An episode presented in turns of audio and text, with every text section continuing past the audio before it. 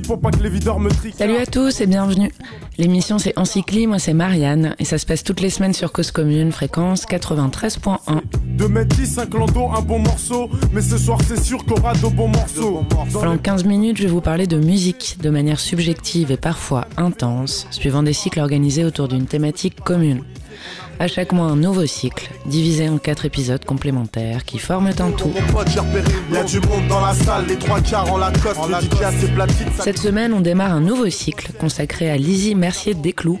Et on parle du livre de Simon Clair, Lizzie Mercier Desclous, Une éclipse, publié en 2019. Et c'est donc le premier volet d'un cycle en quatre temps dédié à Lizzie Mercier Desclous. Du rock, du culte, du no wave et de l'insaisissable pour ce cycle consacré à la chanteuse française, de ses influences à ses retentissements dans la musique actuelle.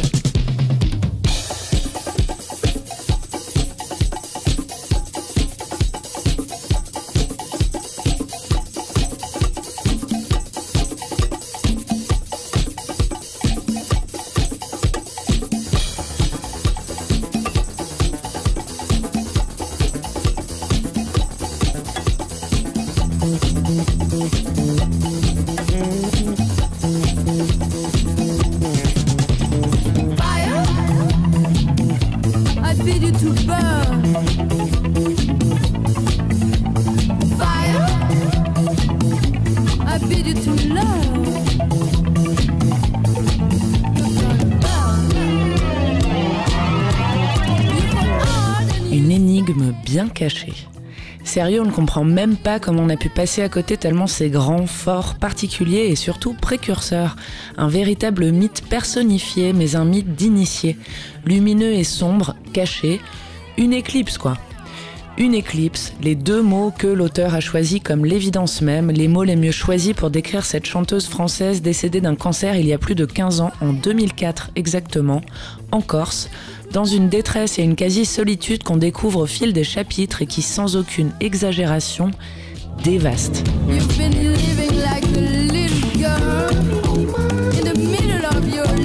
Une vie faite de fulgurances aux multiples racines dont chaque pouce a été quasi immédiatement arraché sans qu'on arrive réellement à comprendre pourquoi.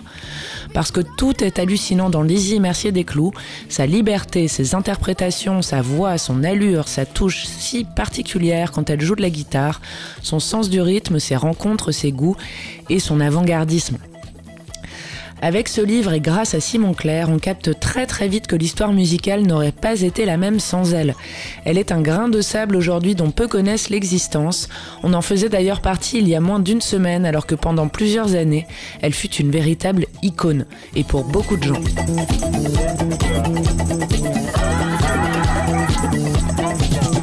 Un charisme qui avait l'air d'être un truc complètement lunaire, tant elle semblait captivante pour tous ceux qui l'ont croisée et dont l'auteur livre des témoignages.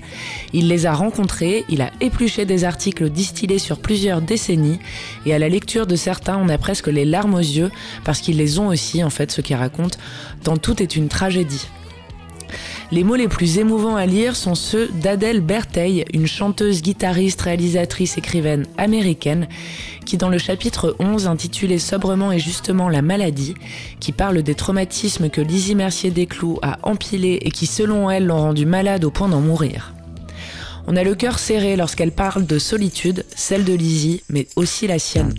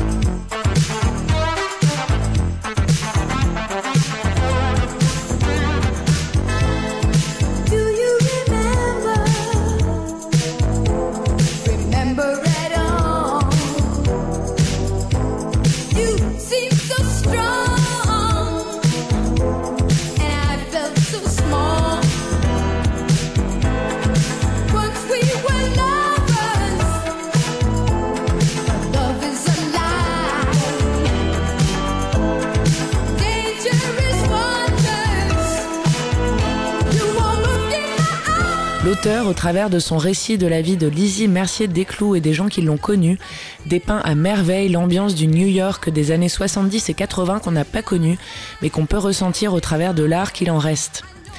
Tout est dépeint sous un prisme artistique d'abord, croisé avec l'aspect sociétal de l'époque.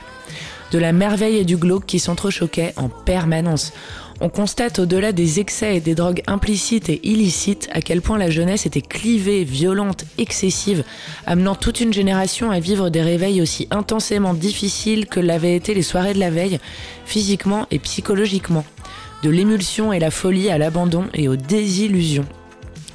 On a découvert plein de noms qu'on ne connaissait pas et qu'on n'est plus que content de connaître maintenant parce que c'est véritablement un immense univers qui s'offre à nous. Pour nous, le New York des années 70 et 80, c'était Patti Smith et Mapplethorpe, c'était Warhol, la Factory et Basquiat, mais on n'avait clairement pas assez creusé. C'est chose faite grâce à ce livre d'Ico.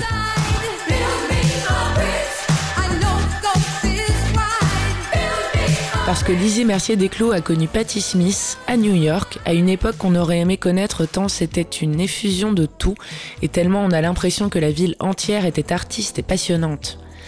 Après Michel Esteban, parisien avec beaucoup de cordes à son arc, elle a aussi été en couple avec le musicien Richard L.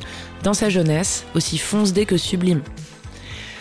Lui, on n'en avait jamais entendu parler, par exemple, et franchement, c'est la honte de ouf parce qu'il a été une inspiration immense pour des groupes de punk mythiques au hasard, les Sex Pistols. Un vivier incroyable que Lizzie Mercier Desclous a fréquenté et pour qui elle a été marquante. Un univers passé qui nous donne l'impression qu'ils étaient tous charismatiques, exceptionnels, passionnants, en marge dans des milieux où la différence était magnifiée et toujours positive.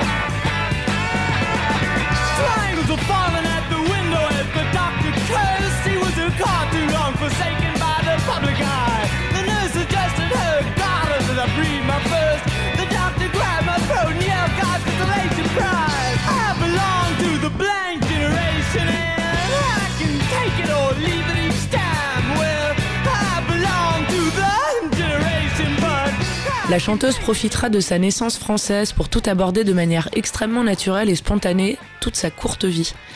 À New York, en ne se posant pas la question de savoir s'il était correct ou non de fréquenter telle ou telle boîte, parce qu'à l'époque elles étaient très marquées communautairement.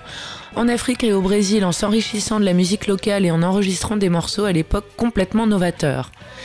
Ce qui ressort du livre, c'est la volonté permanente de liberté de Lizzie Mercier Desclous tout au long de sa vie, passant par sa manière de vivre mais également et surtout par sa musique.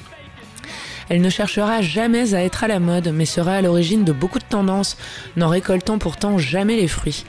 Exemple en est de ce courant qu'on appelle world music, un nom qui veut tout et rien dire finalement puisque chaque musique est une musique du monde, bref, qu'on attribuera plutôt à Paul Simon avec son album Graceland sorti en 86, la critique y voyant une œuvre précurseuse. Nous on sait, et ce grâce au livre, que Lizzie Mercier Desclous avait débuté ses voyages et travaux en Afrique dès 81 et avait publié Mambo Nassau 5 ans avant. Elle sera toujours dans une dynamique de recherche et d'expérimentation musicale tant vocalement qu'instrumentalement, en passant par l'importance des mots, des intonations et toujours de manière incarnée et vivante.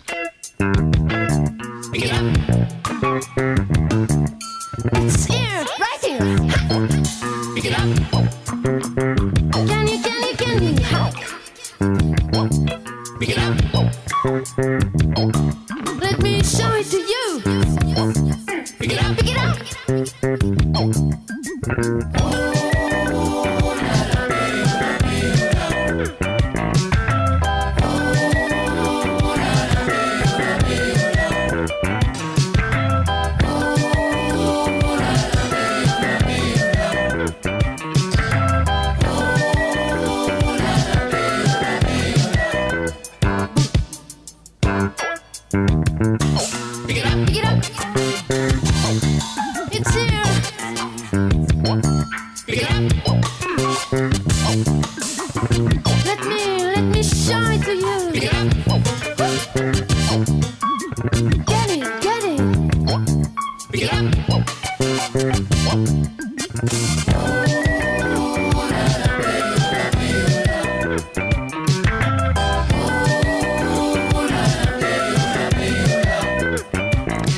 Grâce à elle, on a découvert l'existence du mouvement No Wave. Bah ouais, en fait, on connaissait que la New Wave, et encore on connaissait pas très bien. C'est d'ailleurs une réponse à ce dernier courant, un courant artistique datant de l'année 77, éphémère mais ayant laissé des traces notamment dans la musique.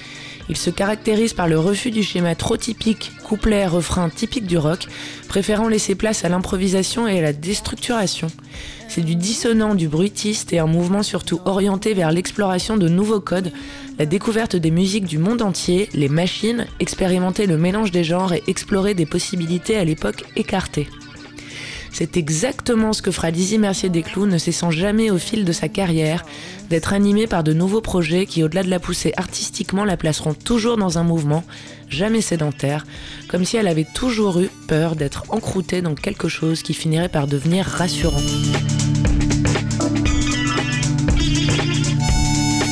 La prise de risque permanente, la prise de risque incomprise et la prise de risque qui ne paierait jamais. La fuite, elle apprendra sa maladie pendant une période recluse et pauvre, vivotant et buvant beaucoup depuis plusieurs années en jardinant. Elle rentrera à Paris et sera entourée de très peu de fidèles qui l'accompagneront jusqu'au bout et la chériront de manière absolument parfaite et charmante. On a du mal à injecter de la légèreté dans nos écrits, tant la claque qu'on s'est prise à la lecture du livre de Simon Clair est violente. Du documenté sans artifice, de l'admiration sincère sans pour autant être consensuelle, au contraire. Ses obsèques bucoliques en Corse en petit comité et ses cendres dans la Méditerranée terminent la vie de Lizzie Mercier Desclous sur des notes aussi tristes que poétiques, à l'image de l'épilogue du livre.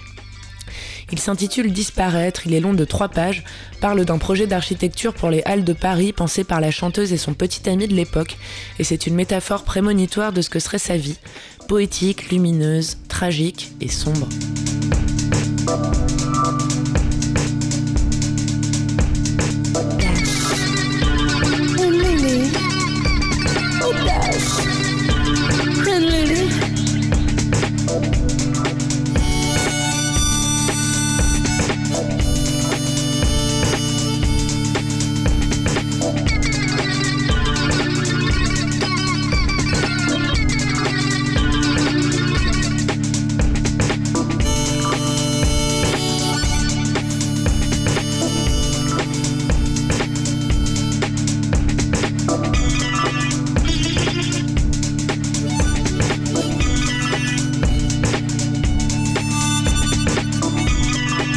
das manhãs.